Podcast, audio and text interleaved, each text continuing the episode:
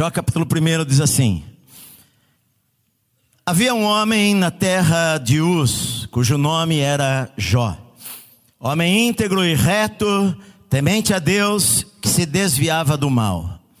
Nasceram-lhe sete filhos e três filhas. Possuía sete mil ovelhas, três mil camelos, quinhentas juntas de bois, quinhentas jumentas. Era também muito numeroso o pessoal ao seu serviço, de maneira que este homem era o maior de todos os do Oriente.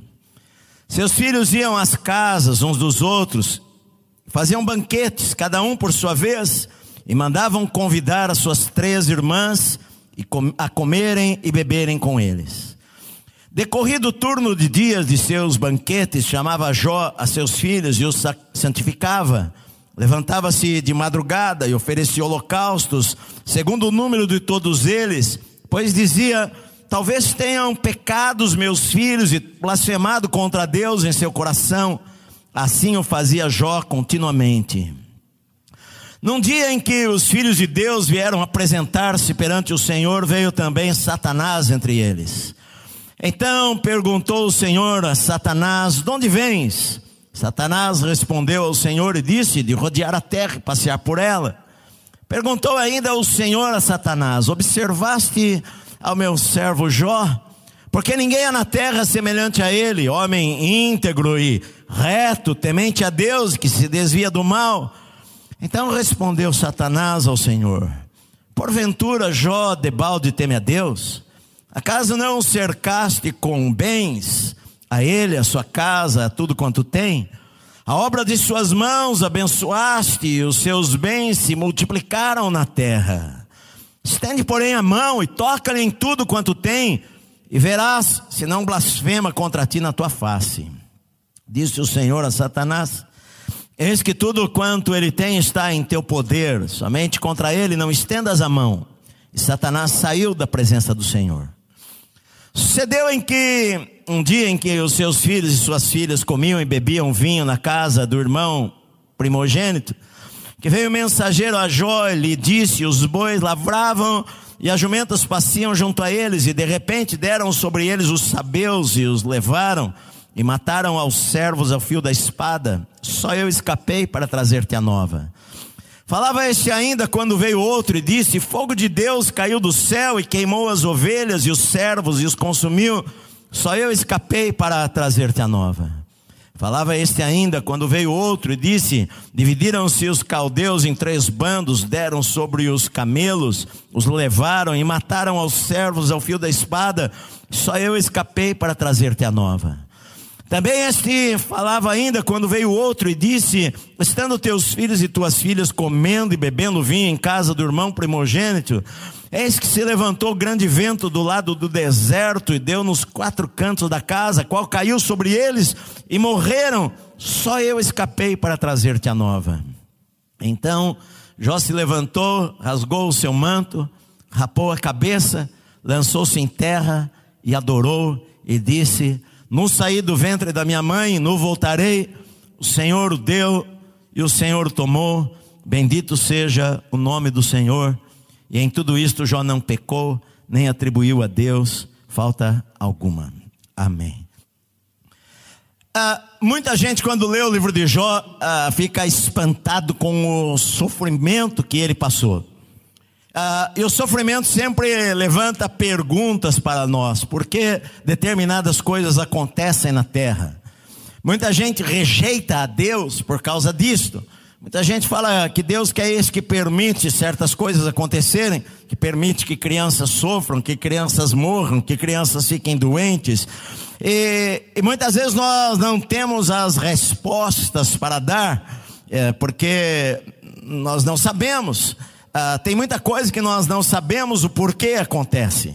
Às vezes as pessoas pensam que se elas se converterem ao Senhor, entregarem a vida a Cristo, elas nunca mais vão ter problemas em sua vida. Mas às vezes as coisas acontecem, inclusive com pessoas que amam a Deus e servem ao Senhor também. O livro de Jó é, é, o livro mais antigo da Bíblia. Ele deve ter sido escrito antes dos outros, todos os outros livros da Bíblia. E Jó, ele, ele, ah, esse livro aqui, a gente não sabe exatamente quem o escreveu, mas ah, houve várias pessoas que chegaram a pensar ao longo da história de que uma história tão impactante como a história de Jó deveria ser uma ficção e não uma história real. Mas a gente vê que é uma história real, porque a Bíblia menciona três vezes o nome de Jó fora deste livro aqui. Menciona duas vezes em Ezequiel 14, que Deus fala o seguinte: Olha, se uma terra me desobedecer, eu vou julgar aquela terra. E ainda que Noé, Daniel e Jó estejam naquele lugar, eles vão ser salvos, só a sua vida, a vida deles vai ser salva. Então, Deus menciona Jó como um personagem real. E depois lá Tiago, no capítulo 5, é, o irmão de Jesus, ele menciona Jó novamente, ele fala: olha, vocês todos ouviram sobre a paciência de Jó. Mas quando a gente lê, a gente vê que ah, dos capítulos 13 em diante, muitas vezes Jó não é assim tão paciente, e a gente entende pelo contexto do livro de Tiago ah, que aquela palavra que ele usa não é exatamente paciência, mas é perseverança. Vocês ouviram sobre a perseverança de Jó, porque Jó perseverou ah, em confiar em Deus. Ele viveu profeta, uh, provavelmente antes, antes do período da lei de Moisés. Ele, ele viveu na época dos patriarcas de Abraão, de Jacó. Como que a gente sabe isso? A gente sabe por algumas evidências no livro de que, por exemplo, no capítulo 42 fala que depois da tempestade que veio sobre a vida de Jó e ele se recuperou, ele viveu mais 140 anos e teve filhos e filhas. E na, depois da época de Moisés, a idade das pessoas diminuiu. Então a gente vê que ele viveu antes da época de Moisés, que viveu mais ou menos 1500 anos antes de Cristo. A gente vê também no livro de Jó que a, a forma de, de sacerdotal naquele, naquele tempo era o pai era o sacerdote da família. A gente vê aqui no texto que quando os seus filhos faziam festas e se reuniam para comer e beber, e após aquelas festas, Jó, ele chamava cada um deles e os santificava e oferecia holocaustos a Deus caso algum deles houvesse cometido algum pecado. Então a a gente vê que não havia sacerdotes ainda, que ele era o sacerdote da sua família. Provavelmente, ele Uh, o seu amigo que fala aqui no texto, depois vai falar de três amigos deles, um deles chamado Elifaz, ele aparece lá no livro de Gênesis, uh, um dos filhos de Edom é Elifaz, e depois o livro de, de, de Lamentações de Jeremias fala sobre uh, ó filha de Edom na terra de Uz, então provavelmente a terra dele, a gente vê que ele morava em uma terra próximo ao deserto, talvez bem bem mais lá ao norte de Israel, talvez na terra que depois os Edomitas ou Edom ah, herdou. Ele era da cidade de Uz. Ele tinha uma família, ele era casado, ele tinha sete filhos e três filhas, a Bíblia diz aqui. Ele era o homem mais rico do Oriente. Não havia ninguém mais rico do que Jó. A Bíblia relata aqui que ele, ele tinha. Ah, três mil ovelhas, ele, sete mil ovelhas, ele tinha três mil camelos, ele tinha quinhentas juntas de bois, ou mil bois, e ele tinha também quinhentas jumentas. Eu preguei há pouco tempo atrás sobre Eliseu para você, e falei que na época de Eliseu, ah, uma família de classe média tinha um boi, Eliseu era rico, que ele tinha 24 bois, os seus pais, o seu pai tinha 24 bois, agora aqui uh, Jó, ele tinha sete mil ovelhas, três mil camelos, quinhentas juntas de bois e quinhentas jumentas. Ele era um homem extremamente rico.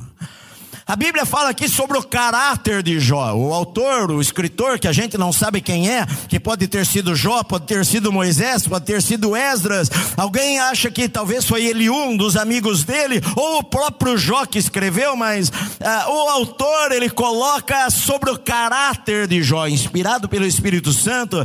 Ele começa a falar que houve um homem na terra de Uz, cujo nome era Jó, homem íntegro e reto, temente a Deus e que se des desviava do mal. Quatro coisas. Ele era um homem íntegro. O que é ser íntegro? É, é não ser desonesto, é ser correto nos negócios, na vida, é não trapacear as pessoas, é ser verdadeiro, é falar a verdade, é ser um homem íntegro, um homem honrado, um homem reto.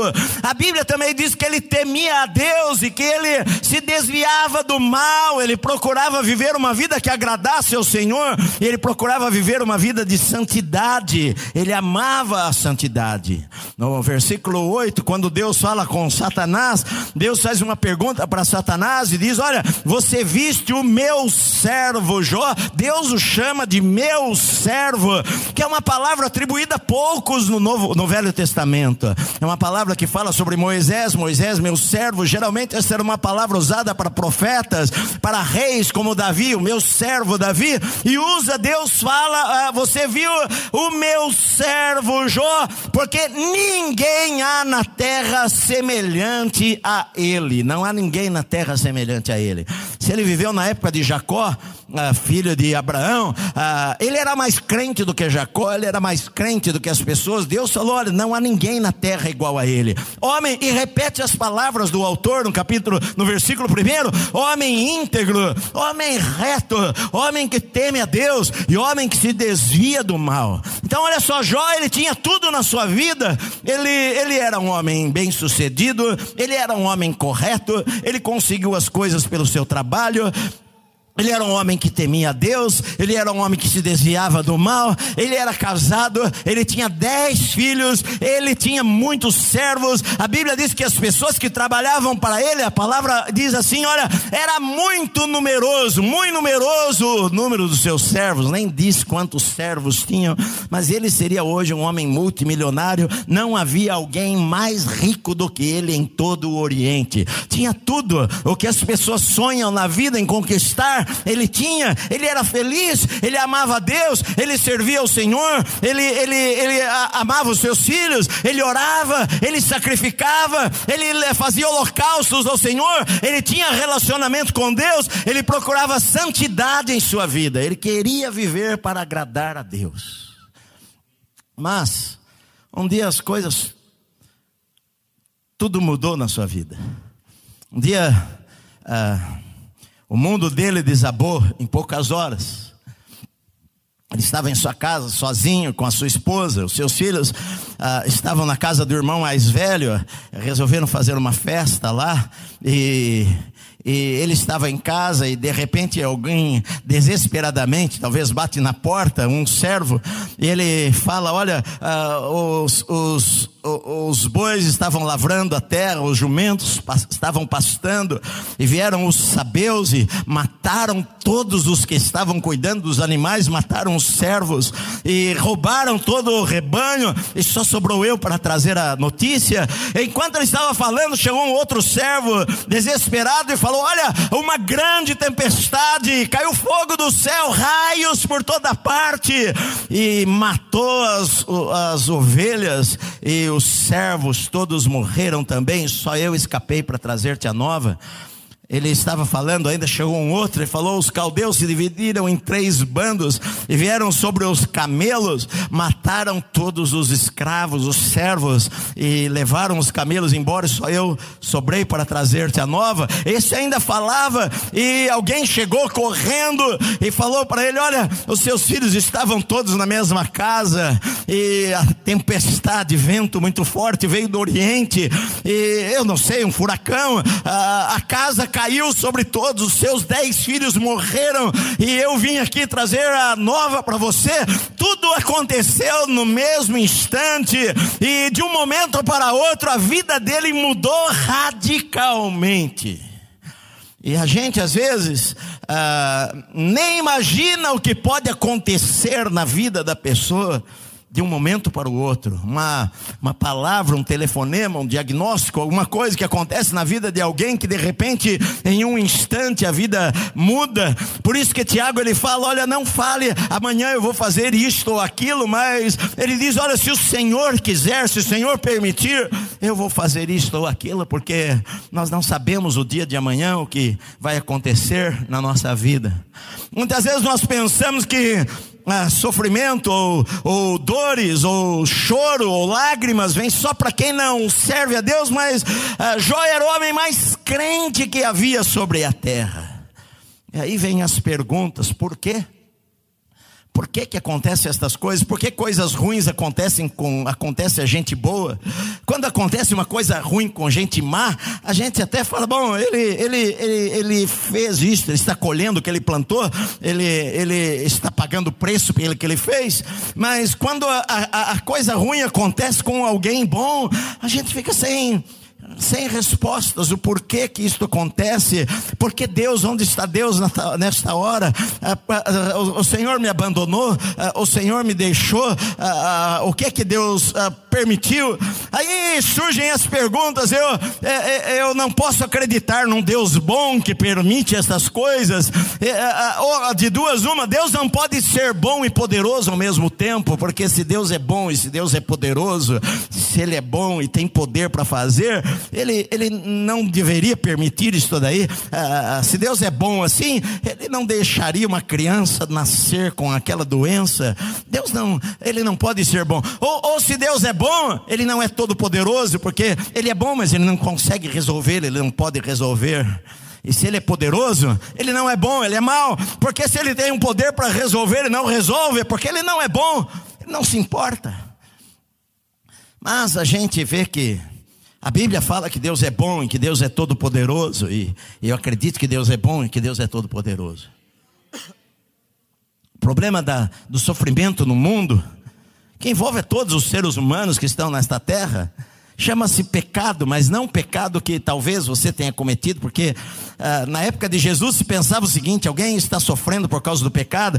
Ah, eles viram um homem cego de nascença e os discípulos perguntaram para ele: Senhor, quem pecou? Foi ele que pecou lá no ventre da mãe dele? Ele pecou ou seus pais pecaram para que ele nascesse assim? E Jesus falou: Não, nenhum dos dois. Não, eles não pecaram. Ele está assim para a glória de Deus, que Deus vai curá-lo. Mas ah, o pecado o pecado fez uh, trazer isto. Nem sempre o pecado meu me traz o sofrimento, mas o pecado que veio, uh, uh, Adão, o fato de Adão e Eva terem desobedecido a Deus, entrou na terra, a maldade entrou na terra, a morte. A partir dali o homem passou a morrer, a não viver mais eternamente nesta terra. Entrou a doença, entraram as dores, entraram os espinhos no lugar das, das flores, a terra se modificou, ah, entrou o sofrimento. Logo, logo na primeira família, ah, Adão e Eva tinham dois filhos e um filho mata o outro. E Caim matou Abel. Ah, na primeira família que Deus criou, a, a separação de Deus trouxe a dor, a lágrima e o sofrimento na vida das pessoas e na vida da humanidade. Deus não criou o homem para sofrer, Deus não criou o homem para morrer, Deus não criou o homem para, para ser infeliz. Deus não queria que o homem sofresse, mas a opção, a escolha, todos pecaram e a escolha do pecado no mundo trouxe também as dores, as doenças, a morte, as lágrimas, as perdas, a separação. E aí você pergunta, mas se Deus é onisciente, Ele sabe tudo, se Deus é bom e Ele é poderoso, por que, que Ele não criou o homem então incapacitado de pecar? Era simples resolver, era só criar o homem de maneira que o homem não pecasse, e aí não teria problema. Mas, ah, como é que, que você vai saber se você ama Deus, se você é programado para obedecê-lo? Você é programado, você nasceu uh, para amar a Deus. E não há possibilidade de você ter livre arbítrio para fazer as suas escolhas. Deus não quis isso daí. Deus não quis criar marionetes que obedecessem porque são programados para obedecer. Olha, você está programado para falar eu te amo, eu te amo, que nem uma boneca que você aperta, ela fala oi, oi, oi, oi, oi, é, eu amo você, eu amo você. Deus não queria criar bonecos. Deus não que apertasse e falasse eu te amo. Deus queria criar seres responsáveis que pudessem tomar decisões em sua vida e que pudessem fazer a escolha que eu quero amar a Deus de livre e espontânea vontade e não obrigado. E foi isso que Deus fez. Deus criou os seres humanos à sua imagem, com a, a, a liberdade de fazer escolhas na vida, de escolher entre o bem e o mal, de escolher entre obedecer a Deus e desobedecer a Deus, e Ele dá a você ainda hoje esta liberdade. Você não é obrigado a vir para a igreja, você não é obrigado a cantar, você não é obrigado a orar, você faz o que você quer ou não quer. Não quer. Hoje eu não vou para a igreja. Pronto. Deus não vai pegar você pelo pescoço e vai trazer você obrigatoriamente. Ele te dá liberdade. Você quer orar, você tem liberdade. Você não quer orar, você tem liberdade. Você quer servir a Deus, você tem liberdade. Você não quer servir a Deus, não sirva a Deus. Deus quer um relacionamento de amor. Mas esta liberdade levou ao pecado, e o pecado trouxe a dor, e o pecado trouxe as lágrimas, e o pecado trouxe a separação, e o pecado ah, trouxe a morte, e o pecado trouxe divisão, e o pecado trouxe tristeza, e trouxe dores, e trouxe sofrimento. Não adianta a gente falar, ah, se Deus é bom, ah, eu, eu não vou servir a Deus, porque ah, que Deus é esse que, que permite estas coisas na terra. Na verdade, a Bíblia não mostra aqui, a, a, a vida não mostra o que acontece por trás dos bastidores. Quando a gente tem um problema, a gente só está vendo o natural, a gente corre atrás para resolver os nossos problemas. Mas aqui no livro de Jó mostra uma cena no mundo invisível, que Jó não fazia ideia do que estava acontecendo no mundo invisível. Jó estava tendo a sua vida e, e tudo estava maravilhoso na sua vida. Ele, ele era rico, ele tinha uma família, ele tinha bens, ele servia a Deus, ele amava o Senhor e estava tudo maravilhoso. Ele não sabia o que estava acontecendo no mundo invisível, e aqui no livro então conta para nós o que estava acontecendo no mundo invisível, de que os filhos de Deus, os anjos, se apresentaram na presença de Deus, diante do trono de Deus, e, no meio deles Satanás apareceu lá. E quando Satanás apareceu, Deus, Deus puxou a conversa. Deus fala para Satanás: De onde você vem? E ele responde: De rodear a terra e passear por ela. Essa palavra rodear é, é inspecionar, é um termo militar ah, de inspecionar a terra. É, ele é um andarilho que vai de um lado para o outro, dando voltas na terra, de inspecionar. É, a palavra usada para fazer censo é, de pessoas, é, é, observar. É isso que ele faz. Ele não é onipresente, ele não pode estar aqui, do outro lado do mundo. Por isso que tem milhões de demônios que estão. Eu não sei onde os, o diabo, o Satanás, o adversário está. Em algum lugar do planeta ele está. Ele entrou, ele não entra, não é, não é o diabo que entra no corpo das pessoas pessoas, não, são demônios que entram no corpo das pessoas. Satanás, poucas vezes, ele entra no corpo de alguém. Ele entrou, por exemplo, em Judas para atrair a Jesus. Mas esta conversa acontece no céu. E Deus fala para Satanás: de onde você vem? De rodear a terra. E o Senhor ah, faz uma pergunta para ele: Você viu meu servo Jó? Ah, não há ninguém na terra igual a ele. Homem íntegro e reto, homem temente a Deus que se desvia do mal. Satanás respondeu para Deus: ah, Por acaso ele serve ao Senhor à toa? Vem cá. O Senhor o cercou de bens. Ele tem abundância de tudo. Ele é um homem próspero. Ele é rico. Tudo vai bem na vida dele. Agora, tira tudo isso dele. Tira o dinheiro dele. E o Senhor vai ver que ele blasfema diante do teu rosto. Ele vai blasfemar diante de você. E Deus falou para o diabo: então você vai. Você pode, ele está nas suas mãos. Mas você não toque na vida dele. E o diabo imediatamente saiu da presença de Deus e aconteceu todas estas coisas, essas tragédias. Não foi Deus que fez, Deus permitiu. Claro, não acontece nada no universo sem que Deus permita. Não cai uma folha sem que Deus permita. Mas Deus dá liberdade ao diabo para agir até um certo tempo. A Bíblia diz que um dia o diabo vai ser preso e lançado no lago de fogo para sempre. Não vai haver mais pecado. Não vai haver mais pecado. Mas hoje ele, a Bíblia fala, o chama de o príncipe das potestades do ar, o príncipe desta terra, do sistema mundano. E o diabo roubou e tirou todas as coisas de Jó.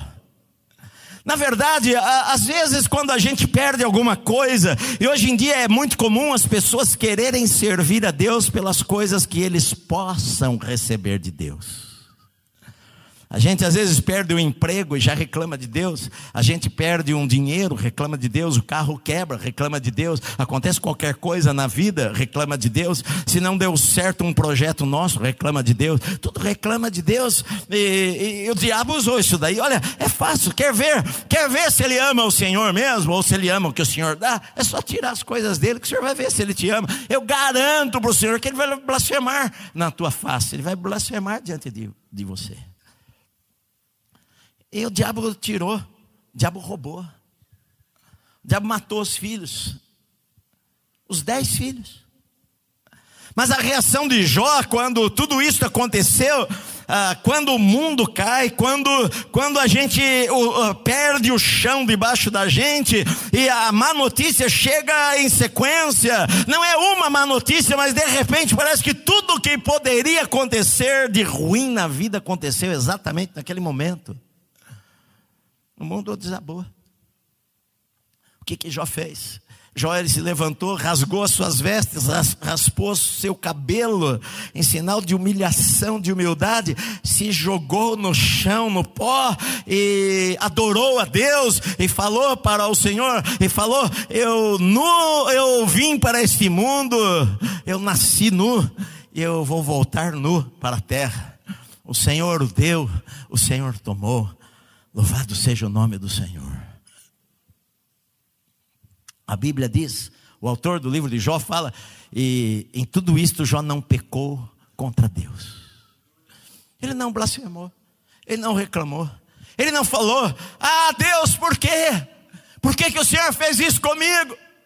Ele não falou, ah, eu não vou mais para a igreja, eu não vou mais sacrificar coisa nenhuma, porque a minha vida inteira eu sou um homem íntegro, eu ando em retidão, eu obedeço a Deus, eu temo ao Senhor, eu, eu, eu levo os meus filhos a temerem a Deus, eu sacrifico pelos meus filhos, eu ofereço holocausto continuamente ao Senhor, eu adoro ao Senhor, isso aconteceu em minha vida, eu não quero mais saber de ser crente, não, ele não falou nada, não houve uma única palavra que saiu saiu da boca de Jó contra Deus, mas ele falou: olha, o Senhor deu, no entendimento dele, era o seguinte: Deus controla tudo. O Senhor deu, o Senhor tomou. Louvado seja Deus. A Bíblia no capítulo 2 passa a mostrar novamente o que está acontecendo no céu. De repente, os anjos vão se apresentar diante de Deus novamente. Satanás aparece lá de novo e o Senhor pergunta para ele: De onde você vem? E ele dá a mesma resposta: De rodear a terra e passear por ela. E o Senhor falou: Você viu meu servo Jó? Porque você me incitou contra ele, mas ele está lá firme. Ele não blasfemou. E o diabo falou: ah, Pele por pele. E tudo que o homem tem dará pela sua vida. É, toca nele. Ele perdeu coisas. Toca no seu corpo. Vai ver se ele não vai blasfemar. Deus falou: você tem a liberdade de, de fazer o que você quer, mas você não vai matar ele. E a Bíblia diz que imediatamente o diabo veio e tocou em Jó e nasceram uh, um, tumores malignos, tumores malignos, da planta dos pés até o alto da sua cabeça de maneira que aquilo coçava tanto e ah, hoje em dia, em 1966, um caso de um homem que foi dado o nome de síndrome de Jó, porque o corpo dele ficou tomado de tumores, que, que saía pus e, e uma dor terrível, horrível. E Jó, aquela dor, a, a, aquele sofrimento, ele pegava cacos de pedra no chão, pegava, se esfregava, passava no seu corpo, aquela dor intensa, ele no chão, aquela dor que não dava para suportar depois de toda aquela perda. A sua esposa, a, a, sua esposa passou por tudo isso, ela perdera dez filhos também. Ela perdeu a, as suas três filhas, que com certeza eram suas amigas, os teus, seus sete filhos. Ela perdeu pessoas que ela amava. Ela, ela falou para Jó: Jó, você ainda conserva a tua integridade depois que, de tudo que aconteceu. Amaldiçoa logo a Deus e morre logo. Você está morrendo, amaldiçoa a Deus. Que que adiantou você servir a Deus? Que adiantou você ser crente a vida inteira? Que que adiantou você ir para a igreja? E olha só o que aconteceu com você. Ah, o diabo coloca palavras na boca do ímpio para falar para você quando algo, alguma coisa acontece na sua vida. O diabo coloca palavras na boca de pessoas falar: "Tá vendo? Você está servindo a Deus, não adiantou nada você servir a Deus." Ela falou: "Amaldiçoa Deus." e morre. E ele falou para ela: mulher, você fala como uma doida. Ele não chamou a esposa dele de doida. Mas ele falou: você fala como uma doida. Nós temos recebido o bem de Deus. Não podemos receber o mal também. E a Bíblia diz que em tudo isto, Jó não pecou, nem falou uma palavra que ofendesse ao Senhor. Bíblia fala que as notícias se espalharam e três dos seus amigos vieram visitá-lo. E quando viram, diz lá no final do capítulo 2, versículo 12: levantando os olhos de longe, eles não o reconheceram. Não reconheceram que era Jó. Ergueram a voz e choraram. Cada um rasgou o seu manto, lançou pó sobre o ar, sobre a sua cabeça. Sentaram com ele na terra, sete dias e sete noites. E nenhum lhes dizia, lhes dizia palavra alguma, pois viam que a dor era muito grande. Os amigos chegaram. Nossa, Jó está irreconhecível. Dá para ver. Deformado, emagreceu.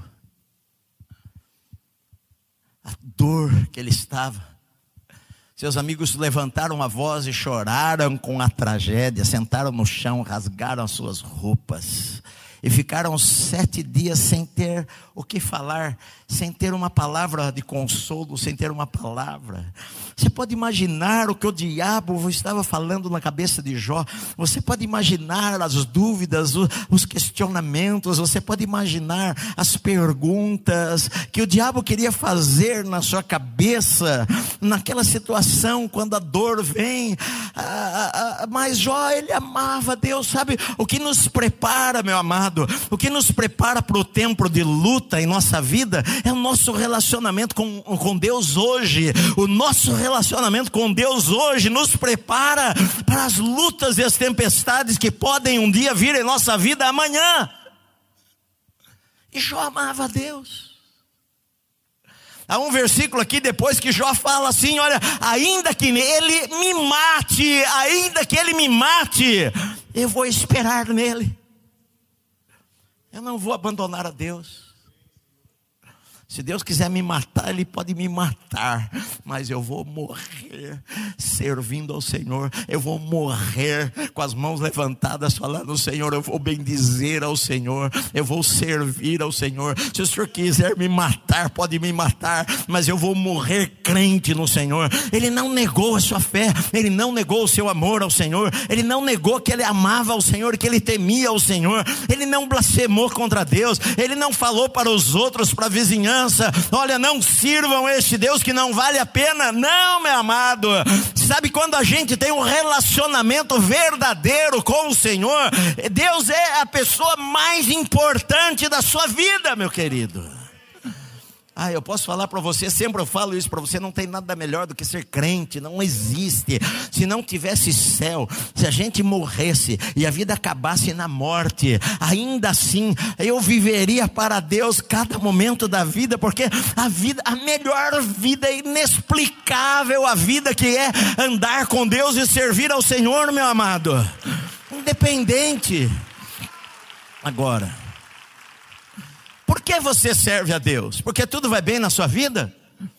Por que, que você serve a Deus? Porque Deus abençoou você, prosperou você, você comprou um carro novo? Trouxe a chave para o pastor consagrar. Está feliz da vida com Deus? Ah, você foi promovido no seu trabalho, então você serve a Deus por causa disso, glória a Deus. Eu creio nisso, eu creio na prosperidade, eu creio que você servir ao Senhor, o Senhor vai promover você, o Senhor vai abençoar você, o Senhor vai prosperar você. E se você perder tudo, você continua servindo a Deus de verdade? Se você perder a sua família, se você perder os seus filhos, se você perder tudo que você tem, se você perder o emprego, se não tiver comida amanhã para você almoçar na tua casa, e você abrir a geladeira e só tem água lá, e se você perder e morrer pessoas que você ama, no dia do enterro, no dia do, da morte dos seus filhos, da sua família, ele rasgou as suas vestes, ele se prostrou no chão, ele falou: Eu vim nu para cá, eu vou voltar nu para a eternidade. O Senhor deu, o Senhor tomou, louvado seja o nome do Senhor. Sabe, eu não vou levar nada desta vida. Você pode conquistar milhões de reais e pode ter uma aplicação financeira altíssima. O dia que você morrer, família que te ama, vai colocar a melhor roupa em você, deixar você bem bonitinho. Lá na funerária, vão maquiar você. Todo mundo. Bom, difícil é ver defunto bonito, mas todo mundo fala, está lindo. Que adianta o homem ganhar o mundo inteiro se ele perder a sua alma? Morreu. Que nem aquele homem lá, Lázaro, e homem rico, morreu. Não tem mais nada. Jó, ele não negou a Deus em momento nenhum. Sim, eu entendo que do capítulo 3 em diante, é, é mostrar uma briga do, de Jó com Deus. Ele vai amaldiçoar o dia que nasceu. Você entende isso? Eu, eu me coloco no sapato dele, eu, eu entendo situação dele. Falar maldito, maldito o dia que eu nasci. Você sabe o que é dor na vida? A gente não experimentou dor. Uma dor assim. Sabe que o cara falava, falava, maldito dia que eu nasci. Maldito dia que alguém chegou para o meu pai e falou: nasceu um menino. Eu não deveria ter sido um aborto. Ele questiona Deus, sim. Às vezes a gente até questiona a Deus, eu falo com Deus. Mas em nenhum momento ele blasfemou contra Deus. Deus falou para ele várias vezes, desafiando, falou, uh, ele, ele, ele falou algumas coisas para Deus. Deus falou para você: olha, uh, onde você estava? Você acha que você sabe tudo? Quando que eu criei o universo, eu estava onde? Quando eu, come, eu coloquei milhões de estrelas no céu e dei nome a cada uma. Me diga aí. Quando eu criei o mar, e os peixes dentro do mar, onde você estava? Porque uma das grandes lições do livro de Jó não é falar sobre sofrimento. Sofrimento é a história de Jó. Sim, a perseverança de Jó, porque é um exemplo de perseverança em perseverar, amando a Deus mesmo no meio da tragédia, é perseverar servindo ao Senhor mesmo quando o mundo desaba, é perseverar servindo ao Senhor mesmo quando eu não entendo os porquês, eu não tenho resposta para as coisas que acontecem e, e parece que tudo caiu e eu continuo lá firme, firme, Senhor, se o Senhor me matar, eu vou morrer amando ao Senhor a perseverança de Jó em continuar servindo a Deus. Mas este livro também ensina sobre arrependimento. Sabe por quê? Uma das grandes lições que o livro nos dá é sobre a necessidade de cada pessoa se arrepender. Porque quando você vai para o capítulo 42 e você chega lá no fim do livro e a Bíblia, a, a Jó ele fala assim, olha, a, eu, eu eu, antes eu te conhecia de ouvir falar, mas hoje os meus olhos te veem, por isso eu me abomino e eu me arrependo no pó e na cinza. A gente acha que o ímpio precisa se arrepender. Se a gente ouve falar que Manassés, aquele rei mau que matou seu filho de Israel, se arrependeu, você fala, ah, este precisava se arrepender. Você vê o ladrão que se arrepende, fala, ah, este precisava se arrepender. Você vê aquele que cometeu um pecado grave, se arrependeu, fala, ah, este precisava se arrepender. Mas Deus falou de Jó, falou para o diabo, você viu a Jó, não há ninguém na terra igual a ele, homem íntegro, reto, temente a Deus, se desvia do mal. O cara é crente, é o cara mais crente da terra. E agora ele fala: Eu me arrependo no pó e na cinza. Sabe por quê? Porque a Bíblia diz que não há um bom, nenhum sequer. Por mais bom que você se ache, há coisas que você precisa de arrependimento. Às vezes, Deus até permite algumas coisas que aconteçam em nossa vida para a gente crescer. Não é que Deus coloca doença, nada disso. Eu não acredito que Deus coloca câncer em ninguém. O diabo coloca câncer nas pessoas. E muitas vezes também a coisas naturais. Às vezes nem o diabo tem culpa disso daí também. Não culpe tudo o diabo. Você se alimenta mal, a gente tem uma vida sedentária, você come lixo, come agrotóxico o tempo inteiro, come fast food o tempo inteiro, fica doente, e daí você fala, ah, o diabo foi. Não, você comeu errado. Nós comemos errado. E nós também não tem jeito, tudo que você come está lá. Uh, esses dias, uh, minha esposa, eu, eu, minha esposa, eu comprei morango também, mas ela também, eu comprei um morango desse tamanho aqui. Aí depois eu fiquei pensando em casa. Quando eu era criança, tinha morango lá no quintal. E os morangos eram tudo assim. Tudo anãozinho. Agora você compra um morango que parece um, uma melancia. E a gente come. E às vezes é, é cresceu por agrotóxicos e produtos e enfim. A gente fica doente às vezes. Às vezes não é culpa nem do diabo. Mas, às vezes acontecem coisas em nossa vida que Deus permite para que a gente veja que a gente não é aquilo que a gente pensa que é. Às vezes acontecem coisas em nossa vida para que Jó entendesse que, embora ele fosse crente, havia coisas na vida dele que ele precisava sim entender e se arrepender de algumas coisas também. O homem mais justo que está sobre a terra em alguns momentos precisa colocar o rosto no chão e falar: Deus, me perdoa. Algumas coisas que você pode fazer quando você escolhe crer em Deus em meio à dor. Eu coloquei três coisas que escolher a fé não fará por você. Eu escolhi viver pela fé, não vai fazer por você. Primeira delas, escolher a fé não vai eliminar a dor. Não vai eliminar a dor não vai colocar você em uma bola de uma bolha. Escolher seguir a Cristo não vai fazer você nunca mais chorar na vida. Você vai chorar sim algumas vezes na vida. Você vai perder pessoas, vai enterrar parentes, vai chorar as perdas. Às vezes você vai perder o emprego. Às vezes você não vai ter coisas que você gostaria de ter.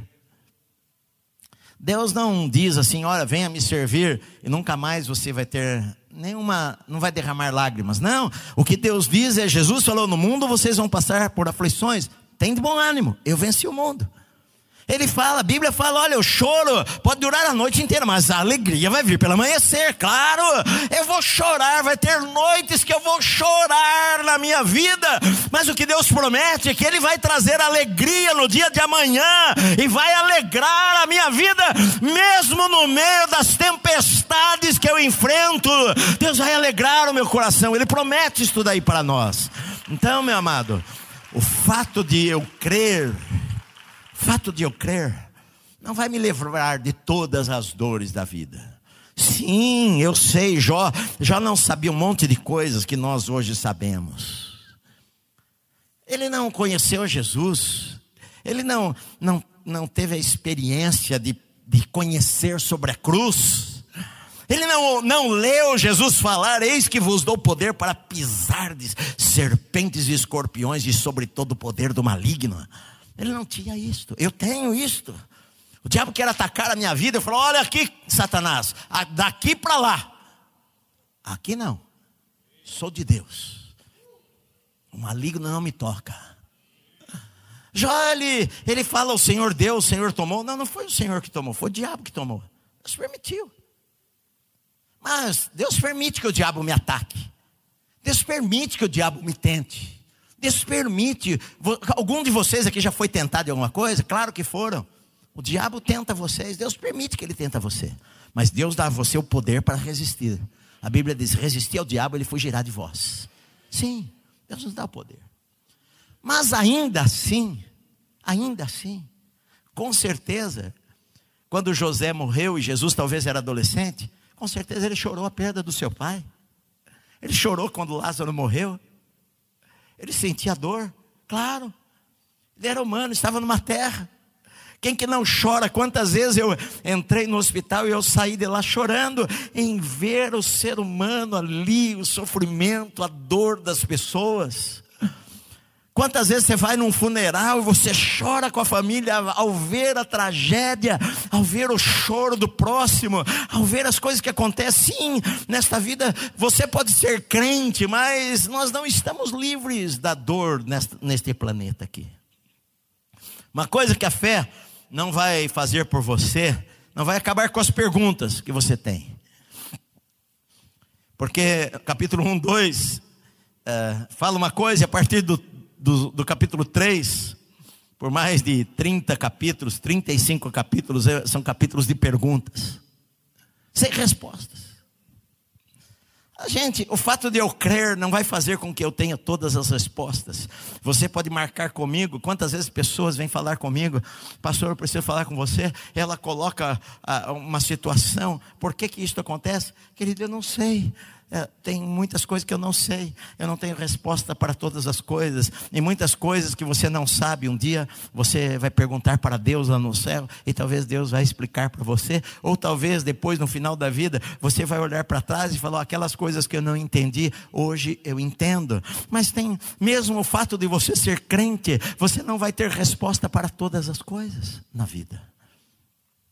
O fato de eu escolher a fé também não vai criar. Ah, uma razão lógica para a dor. Ah, não, olha, isso aconteceu por causa disso. Não, aconteceu porque eu não sei por que aconteceu. Como você explica? Como você explica uma criança, às vezes, nascer com câncer? Ah, foi o quê? Ah, foi genética. Como você explica algumas coisas? Ontem eu e minha esposa uh, passou, estava passando algo na televisão, eu liguei, peguei na metade, mas estava mostrando umas pessoas, eu acho que deveria ser alguma reportagem, mostrando pessoas que foram para o hospital, mostrando lá a moça que foi para o hospital, acho que com um ano e pouquinho, uh, teve poliomielite, estava lá a vida inteira. Uh, um, um senhor estava lá no hospital há 44 anos, viveu a sua vida inteira lá, olhando para as paredes, mexendo somente a cabeça. Como é que você vai explicar isso daí? A, a, a gente não tem explicação.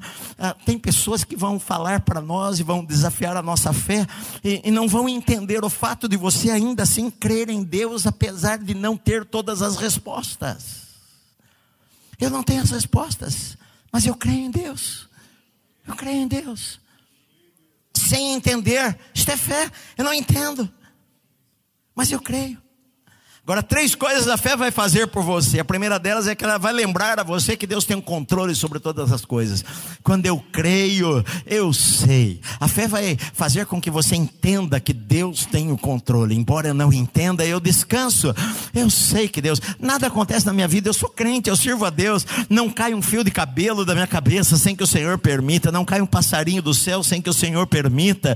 Eu sei que Deus cuida de mim. A Bíblia fala que Ele cuida de mim. Ele tem um controle sobre todas as coisas, os mínimos detalhes da minha vida estão nas mãos do Senhor. A fé faz com que eu creia nestas coisas, meu amado. Eu supere as dificuldades por causa disto. A fé, na verdade, vai me levar mais para perto de Deus. Porque no meio da luta, muita gente se afasta de Deus e eu não quero mais esse Deus. Mas quando você crê, quando você fica firme na fé, na verdade, a luta aproxima você de Deus. A luta, ela serve para você orar mais. A luta serve para você. É hora de eu buscar mais a Deus e, e buscar no Senhor a ajuda, e buscar no Senhor a força, e buscar no Senhor o consolo, e buscar no Senhor o conforto morto, a minha vida está nas mãos do Senhor. A fé deve aproximar você de Deus. A fé vai fazer você mais forte. fazer você mais forte. Sabe, queridos, eu estava, eh, eh, por acaso, hoje no Facebook, eu não, não vi nem inteiro também, que às vezes bateu, bati o olho, mas me veio na cabeça agora. No Instagram, acho, alguém colocou lá. Que a lagosta é um animal, um, não é um animal, um crustáceo, muito frágil. Que ela tem uma casca. É isso? Eu não ouvi direito, mas é isso aí, ó. Ela tem uma casca e ela começa a crescer. Sabe o que, que acontece? ela começa a apertar a casca. Apertar. A casca é a proteção dela, aquela coraça, é a proteção dela. E começa a espremer e ficar desconfortável. Sabe o que, que ela faz? Ela vai para o meio das pedras e ela sai da casca. E então cria uma outra casca maior. E ela vai crescendo, e vai crescendo, e vai crescendo. E aí a casca vai ficando apertada. E ela vai ficando desconfortável. E então ela vai para as pedras. E ela sai daquela casca e cria uma casca maior. E ela vai crescendo. Isso por várias vezes. O que faz ela crescer, se ela ficasse dentro daquela casca, ela ia ficar defeituosa e não iria crescer. O que faz ela crescer é o desconforto. Na nossa vida, as lutas, ao invés de nos jogar ao chão, elas devem nos fazer crescer e nos ficar mais fortes, mais fortes, confiando ainda mais em Deus, confiando ainda mais em Deus. Por quê? Nós conhecemos que a Bíblia fala. Nós sabemos que a Bíblia diz que todas as coisas cooperam para o bem daqueles que amam a Deus, mesmo que não entendam as coisas. Nós sabemos que Deus é poderoso para transformar qualquer maldição em bênção. Nós sabemos que o fim vai ser melhor do que o começo. Nós sabemos que as melhores coisas da nossa vida ainda estão à nossa frente que nós não, ainda não vimos. Por isso eu não vou desistir, meu amado. Por isso eu não vou abaixar a minha cabeça. Por isso eu vou perseverar até o final. Por isso eu vou confiar ainda mais em Deus e crer que Deus vai transformar a situação e me surpreender com os milagres que Ele vai fazer na minha vida. Por isso eu creio no Senhor. Tempestade às vezes parece que vai nos sufocar. O barquinho às vezes parece que vai afundar. A gente se sente lá numa situação que é inimaginável a dor que Jó passou, a dor emocional, a dor física que ele passou. Mas ele ficou firme. Quando você vai para o capítulo 42, ele fala o seguinte: então respondeu Jó ao Senhor: Bem sei que tudo podes, e nenhum dos teus planos pode ser frustrado. Eu sei que o Senhor pode. O diabo, por isso que Paulo falou: eu posso dizer para você que nem a morte, nem a vida, nem anjos, nem demônios, nem, nem isso, nem aquilo, nem potestade, nem principado, nem altura, nem profundidade, nada poderá separar-nos do amor de Deus que está em Cristo Jesus, o nosso Senhor.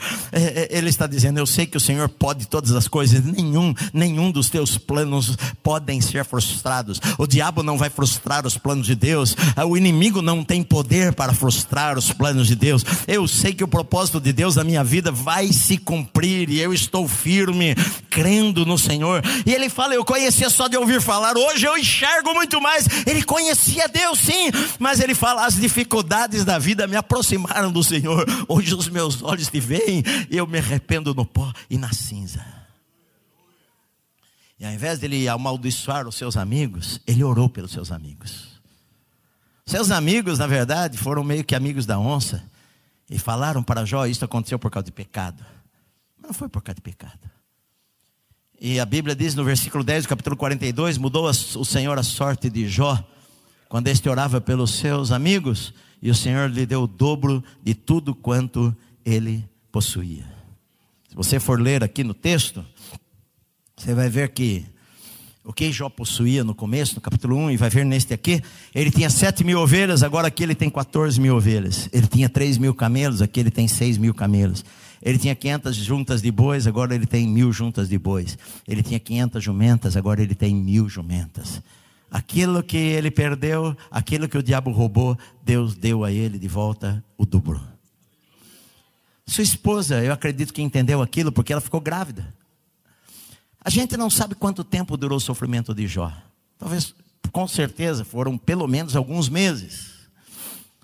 Segundo a medicina, eu estava lendo sobre qual tipo de doença, a gente não sabe ao certo, mas ah, ah, ele deveria ter uma doença ah, que hoje nós chamamos de autoimune também, e ele tinha uma doença incurável.